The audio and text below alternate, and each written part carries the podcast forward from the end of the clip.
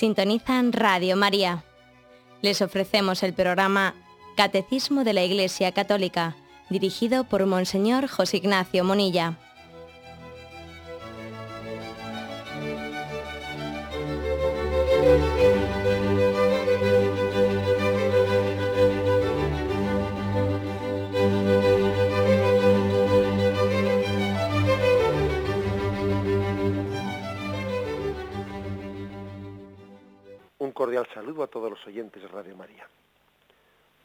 Con la gracia del Señor, proseguimos el comentario del Catecismo de nuestra Madre la Iglesia. Ayer explicábamos el tema de la purificación final o purgatorio y hoy nos adentramos en el tema del infierno que explica el Catecismo a partir del punto 1033. Son unos puntos que, en los que el Catecismo se está explayando dentro del artículo de Creo en la vida eterna, primeramente hablado del juicio particular, después de hablar del juicio particular habla de cielo, eh, purgatorio e infierno, luego habla del juicio final y finalmente habla de, los, de la esperanza de los cielos nuevos y de la tierra nueva. Esa es la estructura que tiene el catecismo para hablar de, eh, pues de ese artículo del credo Creo en la vida eterna. Bien, el punto 1033, en el que comienza el apartado del infierno, dice así. Salvo que elijamos libremente amarle, no podemos estar unidos a Él. Pero no podemos amar a Dios si pecamos gravemente contra Él, contra nuestro prójimo, contra nosotros mismos. Quien no ama permanece en la muerte. Todo el que aborrece a su hermano es un asesino, y sabéis que ningún asesino tiene vida eterna permanente en Él. Nuestro Señor nos advierte que estamos separados de Él si omitimos socorrer las necesidades graves de los pobres y de los pequeños que son sus hermanos. Morir en pecado mortal sin estar arrepentido ni acoger el amor misericordioso de Dios significa permanecer separados de Él para siempre por nuestra propia y libre elección. Este estado de autoexclusión definitiva de la comunión con Dios y con los bienaventurados es lo que se designa con la palabra infierno. Bien, de este punto, el 1033, que tiene afirmaciones muy importantes, yo destacaría en primer lugar dos de ellas. Dice, salvo que elijamos amar libremente a Dios, no podemos estar unidos a Él. Esto es importante. Para entender lo que es el cielo y lo que es el infierno, tenemos que entender que el cielo es estar, aceptar la amistad de Dios y el infierno es rechazar la amistad de Dios. una amistad no se puede imponer. Una amistad no hay más remedio que, o sea, no hay otra forma, otro camino que adentrarse en la amistad que es aceptarla libremente. Yo no puedo imponerle a otra persona mi amistad. Entonces no hay más que una forma de, de, ir al cielo. No hay más que una forma de amar a Dios eternamente, que es amarle libremente. Dios no me puede imponer su amistad. Dios me propone su amistad y soy yo el que tengo que abrirme a ella o cerrarme a ella.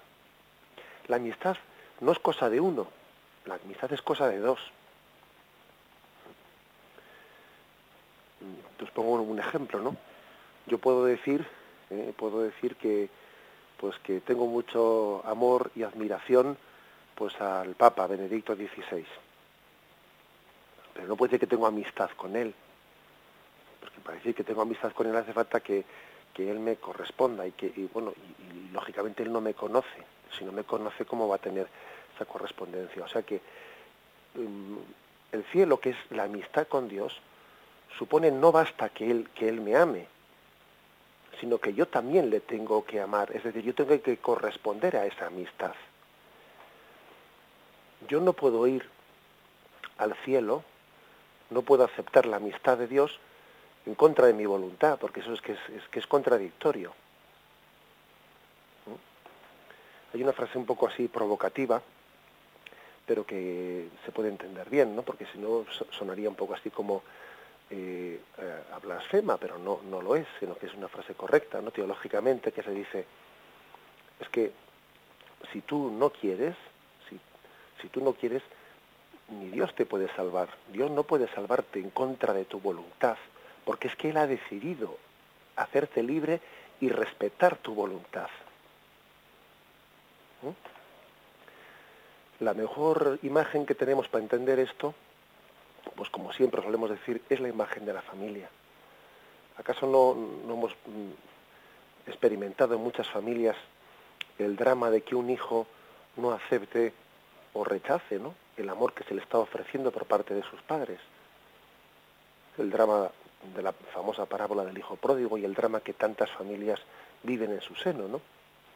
Y los padres con mucho dolor tienen que respetar eh, esa libertad de un hijo, pues que no quiere recibir eso que sus padres con todo el amor quieren darle.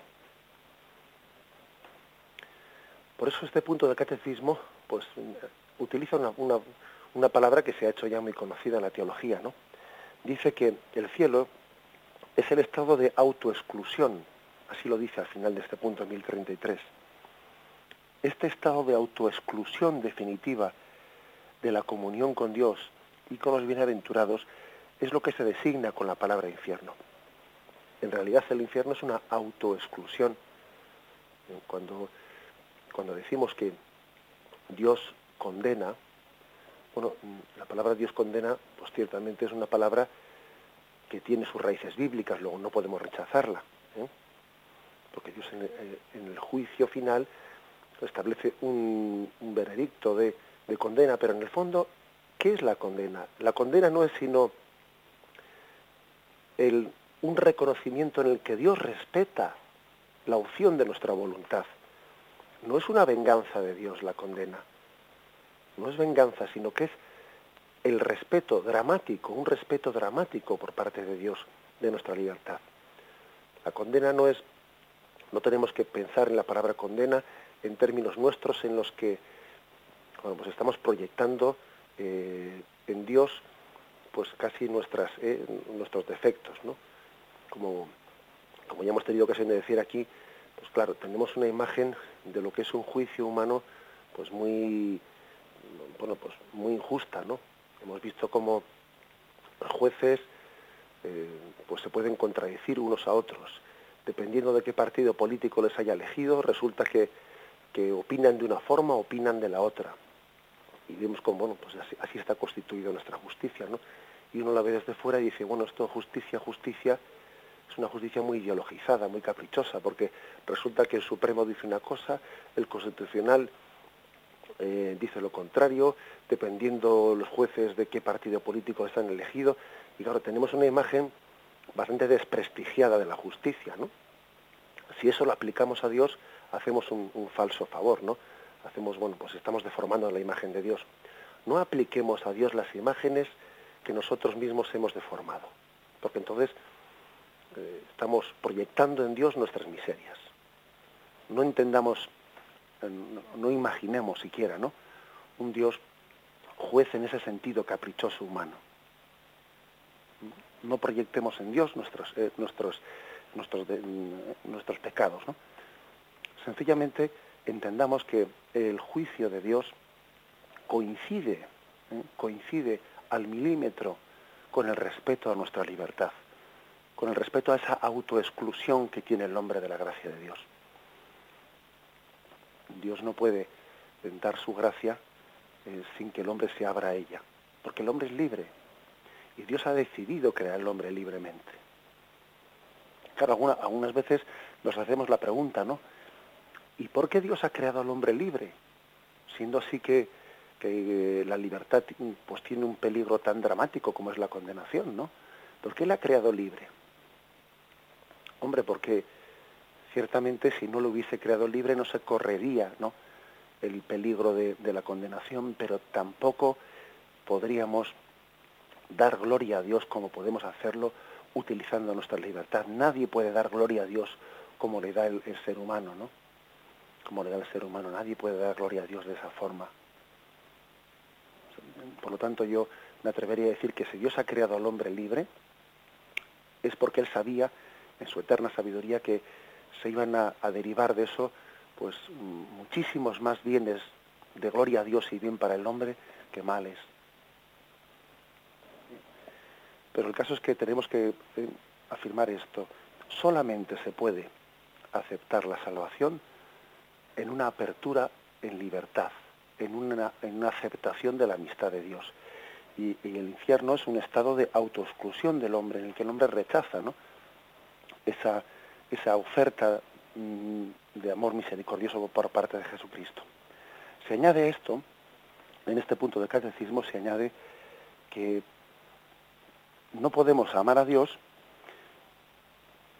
si estamos eh, rechazando su amor, pecando gravemente contra Él, pecando gravemente contra nuestro prójimo o pecando gravemente contra nosotros mismos.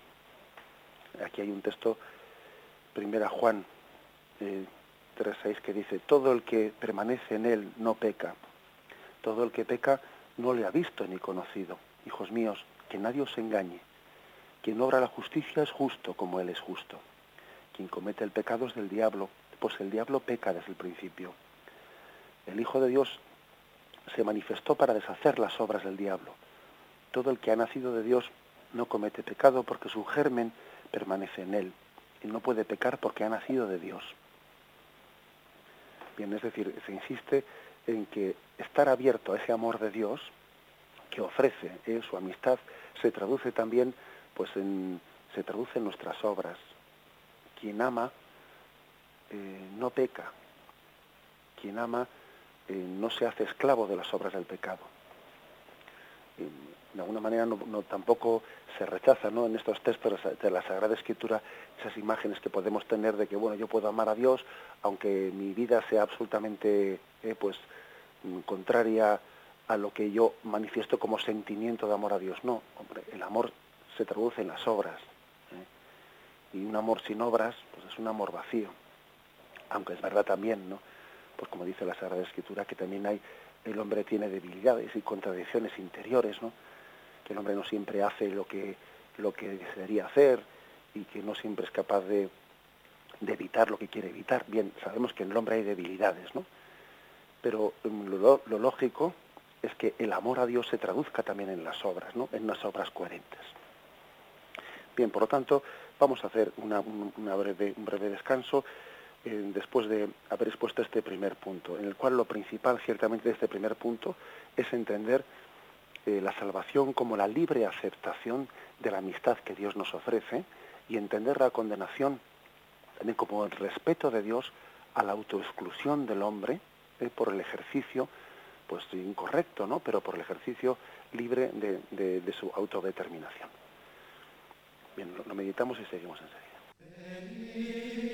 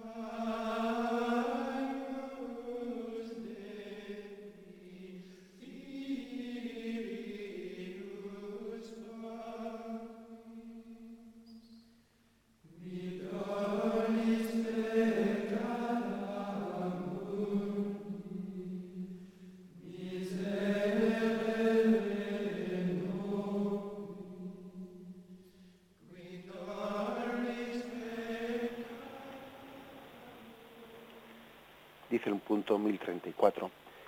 Jesús habla con frecuencia de la guena y del fuego que nunca se apaga, reservado a los que desde el fin de su vida rehusan creer y convertirse, y donde se puede perder a la vez el alma y el cuerpo.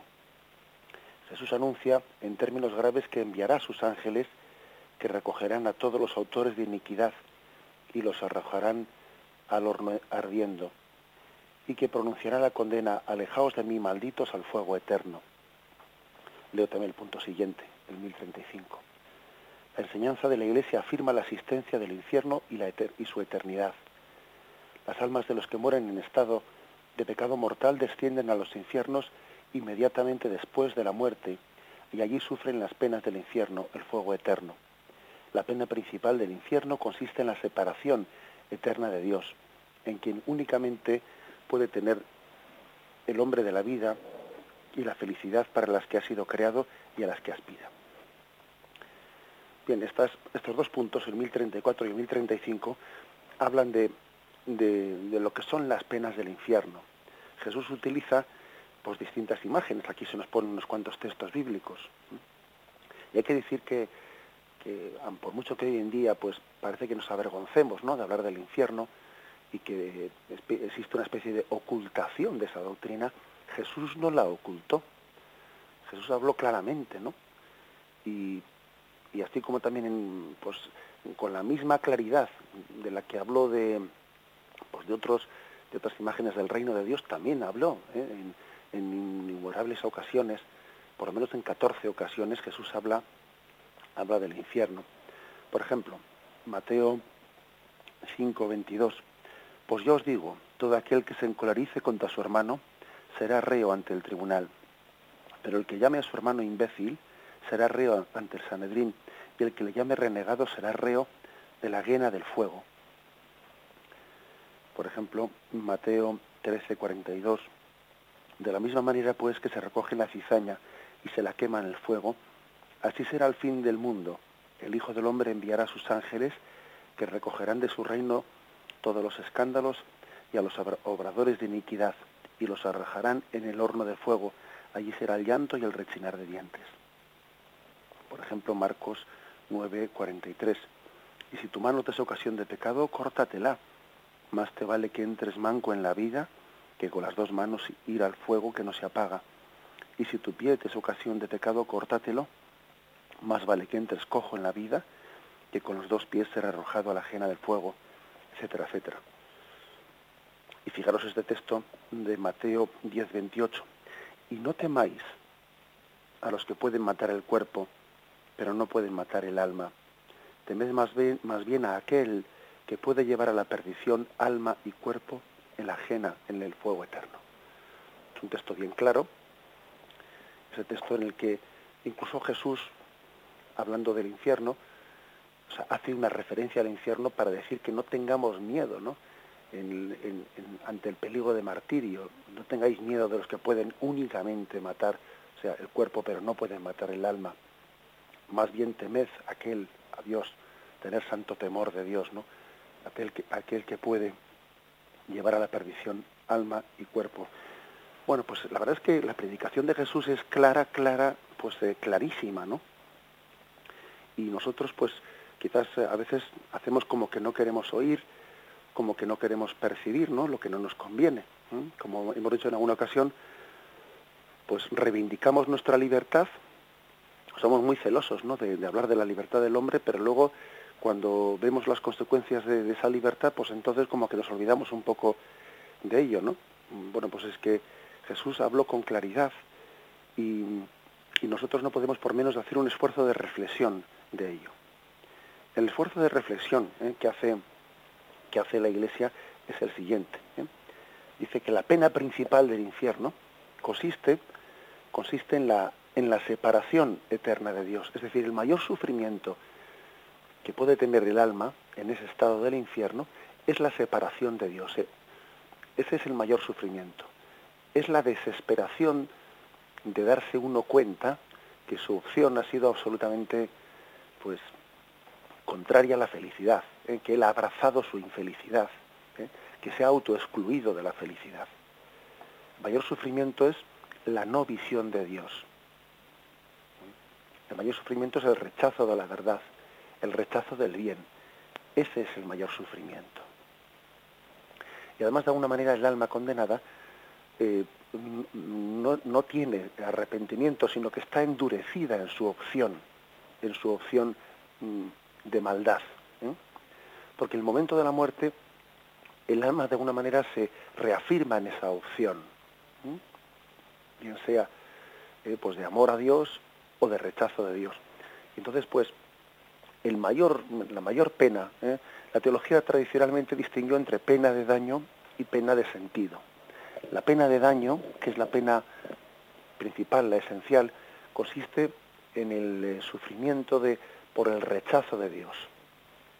En, de alguna manera, en perrarse, ¿no?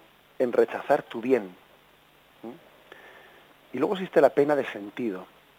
La pena de sentido que quizás es a nosotros la que más nos llama la atención, ¿eh? por el hecho de que se describa también el, el cielo, perdón, el infierno, se describan imágenes como el fuego del infierno, etcétera, ¿no?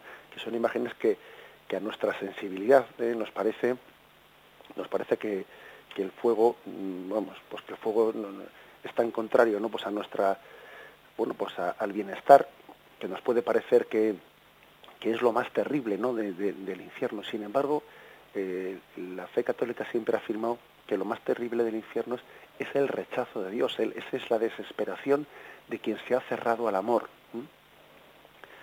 Ojo que además también ya vemos, ya tenemos la capacidad de ver en este mundo, en este mundo, pues cuando alguien está cerrado a su propio odio y a su propio mal, que vive también su particular infierno en miniatura en esta vida. ¿eh? El estar cerrado al odio, el estar en un estado de, rechazo, de gracia, ¿eh? bueno, pues comienza a incoarse ¿no? en esta vida, comienza, hay un pequeño adelanto de esa especie de, de rechazo no agresivo a la gracia de esa especie de uno se ha abrazado libremente el mal y luego en el fondo está también desesperado por haber abrazado el mal pero sigue abrazándolo al mismo tiempo no o sea esa especie de, contradicción del alma amargada amargada bien eso a veces pequeños adelantos de eso ya hemos visto en esta vida ¿eh? aunque aunque por infierno no se entiende como dicen algunas personas el infierno está aquí no el infierno no está aquí el infierno en todo caso comienza aquí pero se consuma en un estado eterno después de esta vida. Bien, pues digamos entonces que la, que la reflexión teológica de la Iglesia ha distinguido entre las penas de daño y las penas de sentido. La pena de daño es la principal, que es el dolor de, ese estado de desesperación, del rechazo de la verdad y el amor.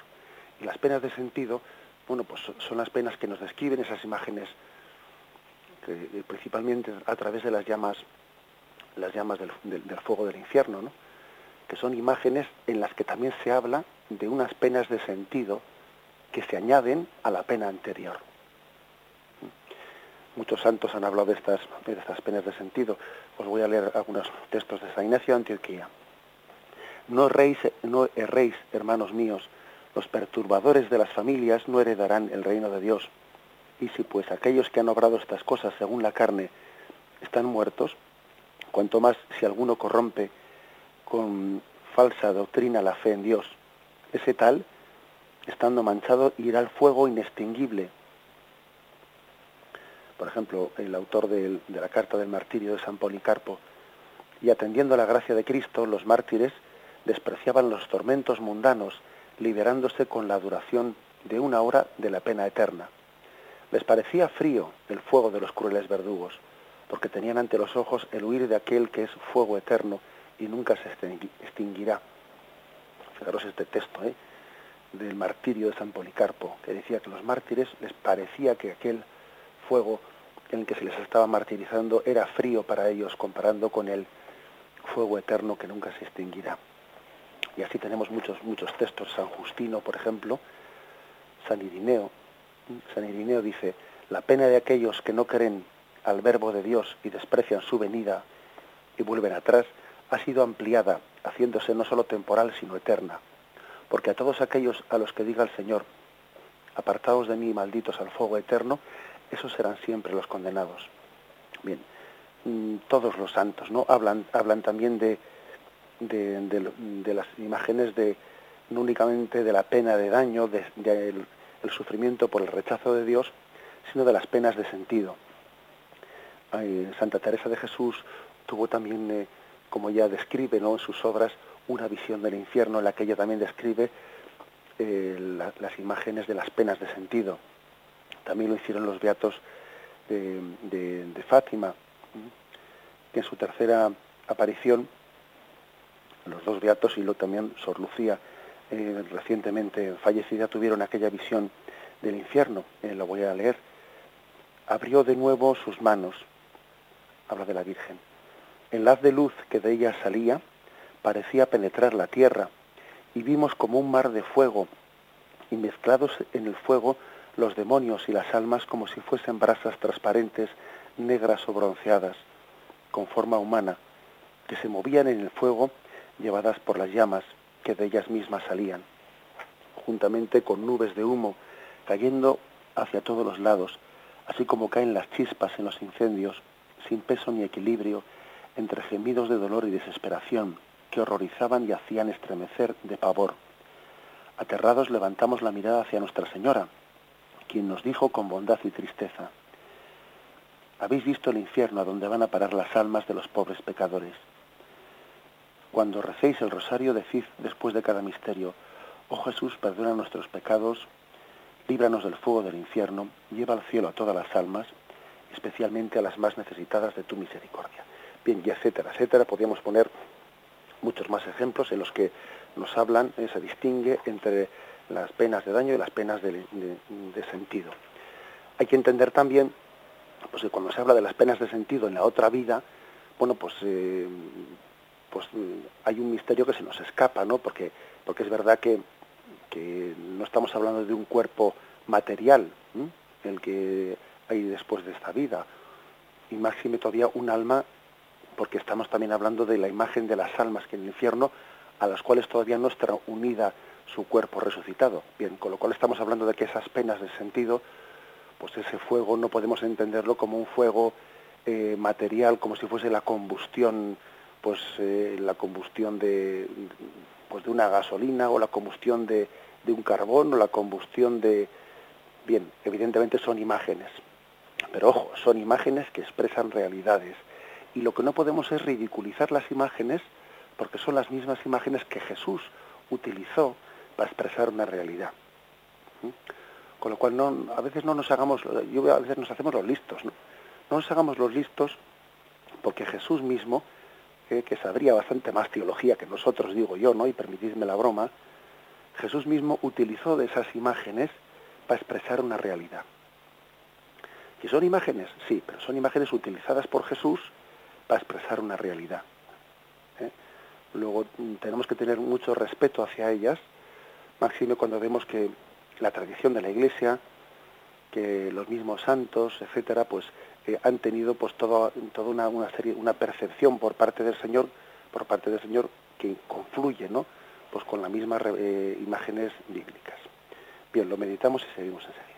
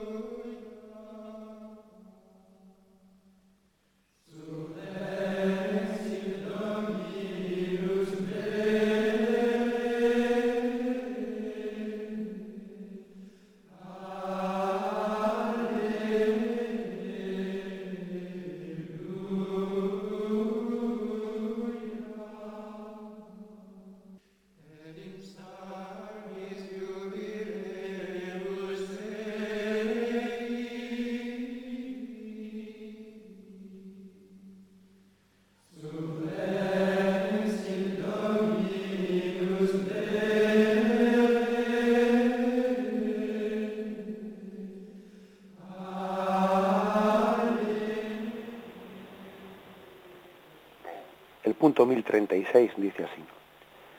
Las afirmaciones de la Escritura y las enseñanzas de la Iglesia a propósito del infierno son un llamamiento a la responsabilidad con la que el hombre debe usar de su libertad en relación con su destino eterno.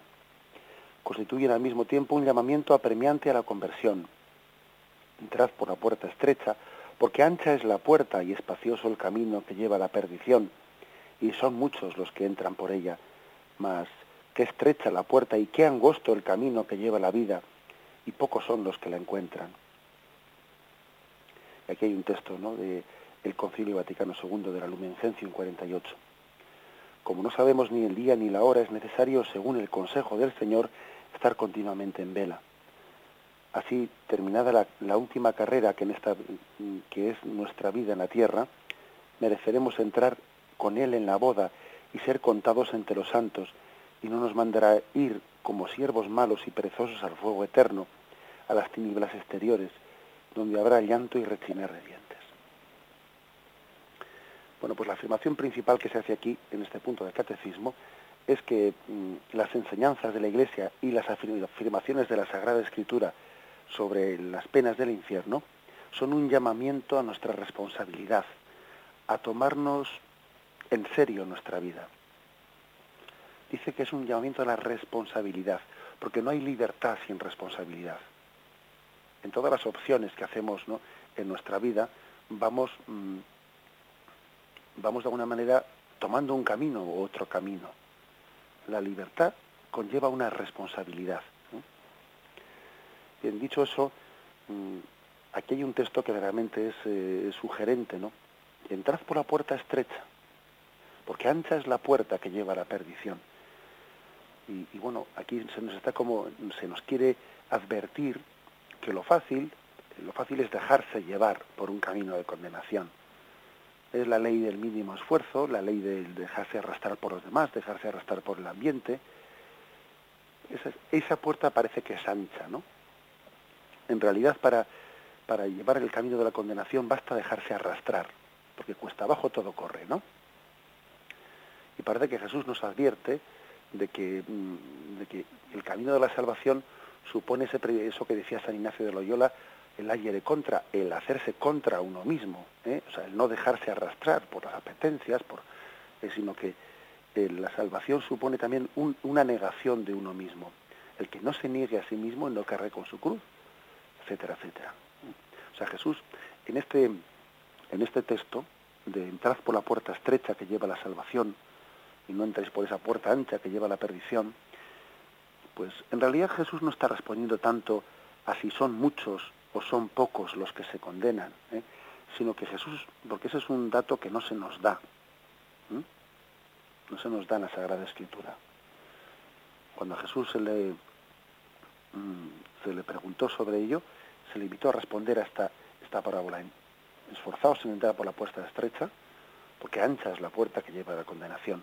Pero Jesús no habla tanto de, de números, de si cuántos son y por supuesto de tantos por cientos, ¿no? Pero sí que habla de la opción de responsabilidad, de que es importante, es importante no dejarse arrastrar, no dejarse llevar. Por lo tanto, yo añadiría una cosa, ante la pregunta de si son muchos o son pocos los que se condenan, la Iglesia no se siente eh, autorizada pues, eh, a decir ni quiénes se condenan, ni si son muchos o son pocos. La Iglesia no tiene eh, la, autoridad ni la capacidad para hacer eso. Es más, la Iglesia canoniza, eh, pues eh, el Señor le ha dado la inspiración del Espíritu y la autoridad para canonizar, que es como para que garantizar que determinadas personas estén en el cielo. Pero la Iglesia jamás ha hecho lo contrario, hacer una afirmación de que alguien esté en el infierno. Es verdad que hay algunas imágenes eh, concretas en la escritura, pues que, dice, que dicen eh, hay de aquellos que escandalicen a los pequeños porque más les valdría no haber nacido, más les valdría si se atasen una, una piedra de molino en el cuello y se, y se lanzasen. Bueno, es verdad que hay imágenes que sugieren, ¿no? Sugieren la, la condenación. Pero digamos que la Iglesia no es su misión, no es misión de la Iglesia decir quiénes están condenados, ni cuántos son los condenados, no es misión. La misión de la Iglesia pues es más bien la contraria, ¿eh? la de eh, instar a la, salvación e instar eh, también incluso a poner algunos modelos de santos que están en el cielo. dicho esto, también habría que decir que, no es correcto, como a veces pues hoy en día también algún, algún autor ha hecho pues decir, bueno, pues existe el infierno, pero el infierno estará vacío. Bueno, eso, eso también es incorrecto. Porque pretender hablar de que la existencia de un infierno al que no va nadie, pues eso es claramente con, contrario al mismo sentido de las escrituras. Porque las escrituras hablan de un futuro real, ¿eh? y entonces dirá a los de su izquierda, hizo al fuego eterno porque tuve hambre y me disteis de comer, o mejor dicho, tuve y no me disteis de comer. O sea, es decir, les dirá, ¿eh? no, está, hablando en un futuro hipotético, sino en un, sino en un futuro real. ¿eh? Hablar, por lo tanto, de que el, infierno existirá, pero no irá nadie al infierno, tampoco es correcto eso. No es correcto porque es que, entre otras cosas, si decimos que el, que el infierno es un estado, bien, lo, pues lo que es imposible es que haya un estado en el que no esté nadie. ¿eh? Un estado en el que no esté nadie, pues es tanto como decir que no existe el estado del infierno. No vale pues hablar ¿no? de, que, de que en el infierno no habrá nadie. No, eso, eso es contrario al mismo sentido teológico de lo que es el infierno, porque el infierno es un estado de rechazo de Dios. Luego, no digas que hay un infierno en el que no hay nadie, porque entonces es como decir que no hay infierno. Existe, por lo tanto, esa posibilidad real frente a la cual nos advierte Jesús. Lo contrario sería como si Jesús nos hubiese tratado como unos niños a los que se, nos, se les cuenta, ¿no? se les contaba, mejor dicho, la historia del hombre del saco ¿eh? para que se portasen bien, ¿no? Se les contaba una mentira para que se portasen bien. Jesús no actúa así con nosotros. Jesús tiene palabras de verdad, ¿no? Y Él, ante todo, nos está revelando todo lo que ha oído del Padre. Por lo tanto, ni nos imaginamos esa posibilidad de que Jesús esté contando unas historias. No, no. Eso no es conforme al estilo de Jesús, que es un hombre de verdad. Jesús quiere que vivamos en la verdad, que vivamos en la verdad y que la verdad nos haga libres y responsables, que la verdad nos haga libres y responsables y que tengamos, eh, tengamos en cuenta que nuestras obras pues son obras también que tienen consecuencias eternas. La libertad tiene consecuencias eternas, ¿eh? el ejercicio de nuestra libertad. Eso es creo que es importante afirmarlo. Bien, y el último de los puntos, el 1037, dice así. Dios no predestina a nadie a ir al infierno. Para que eso suceda es necesaria una aversión voluntaria a Dios, un pecado mortal, y persistir en él hasta el final.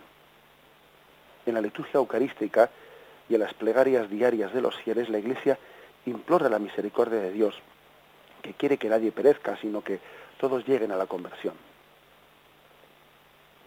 Dice que un texto ¿no? de, de la liturgia romana.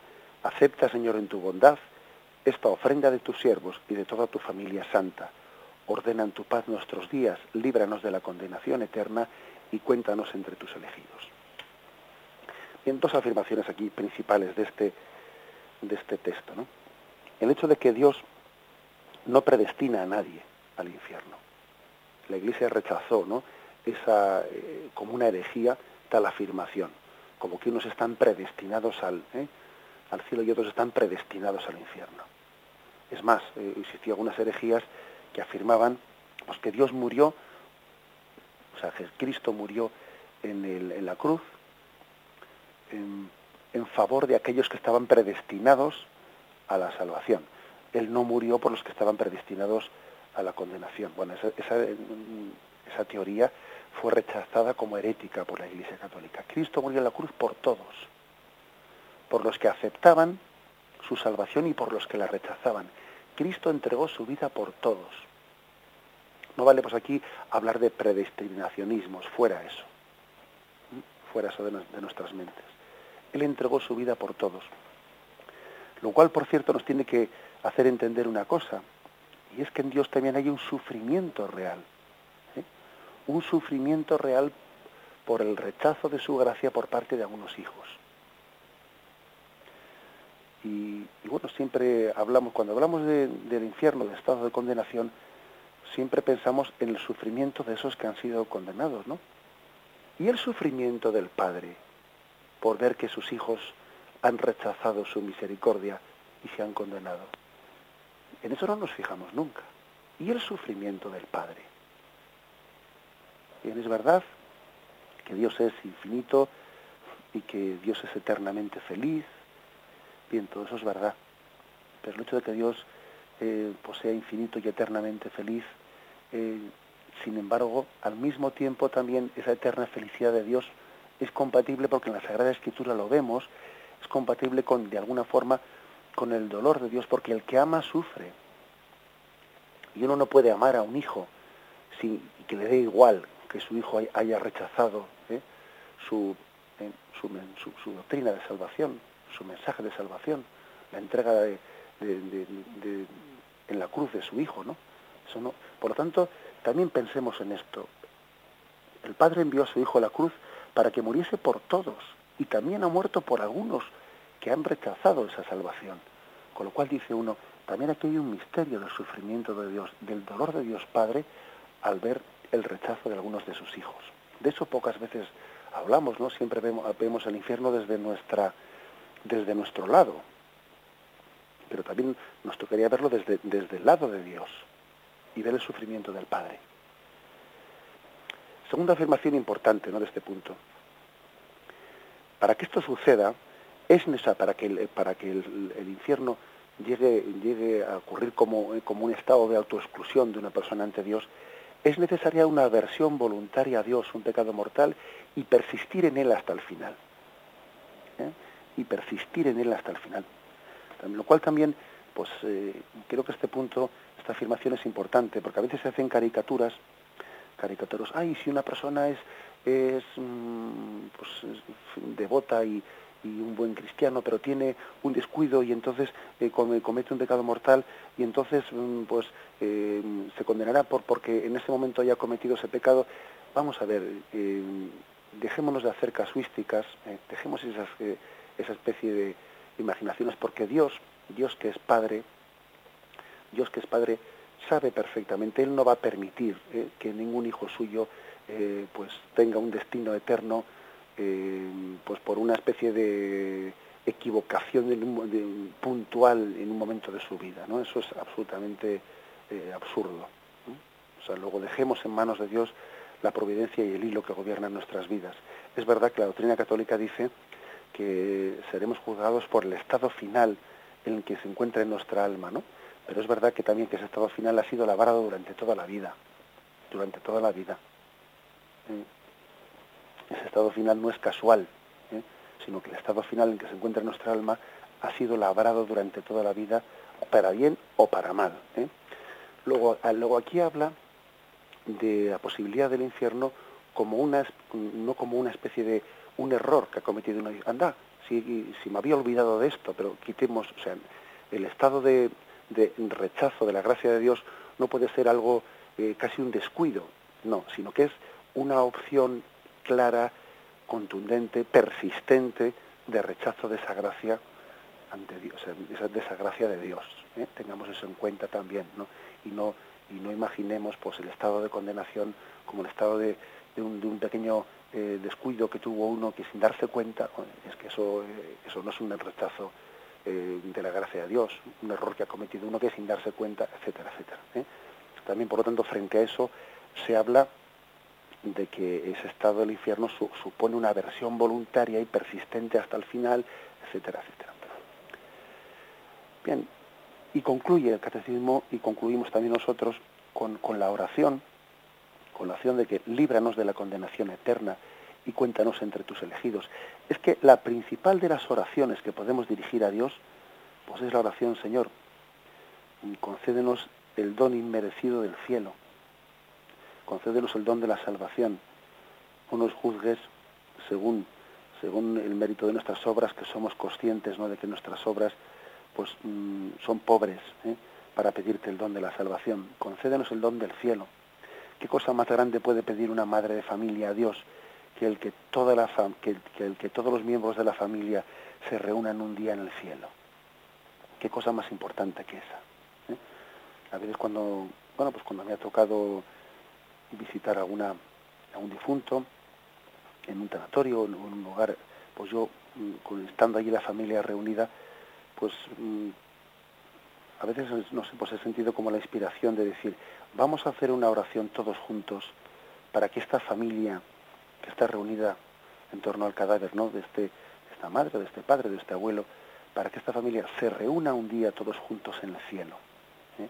No olvidemos esa petición que es la petición más importante, la petición de la salvación, la petición de ser librados de la condenación es la petición más importante que podemos dirigir a Dios. Me despido con la bendición de Dios Todopoderoso. Padre, Hijo y Espíritu Santo descienda sobre vosotros. Alabado sea Jesucristo.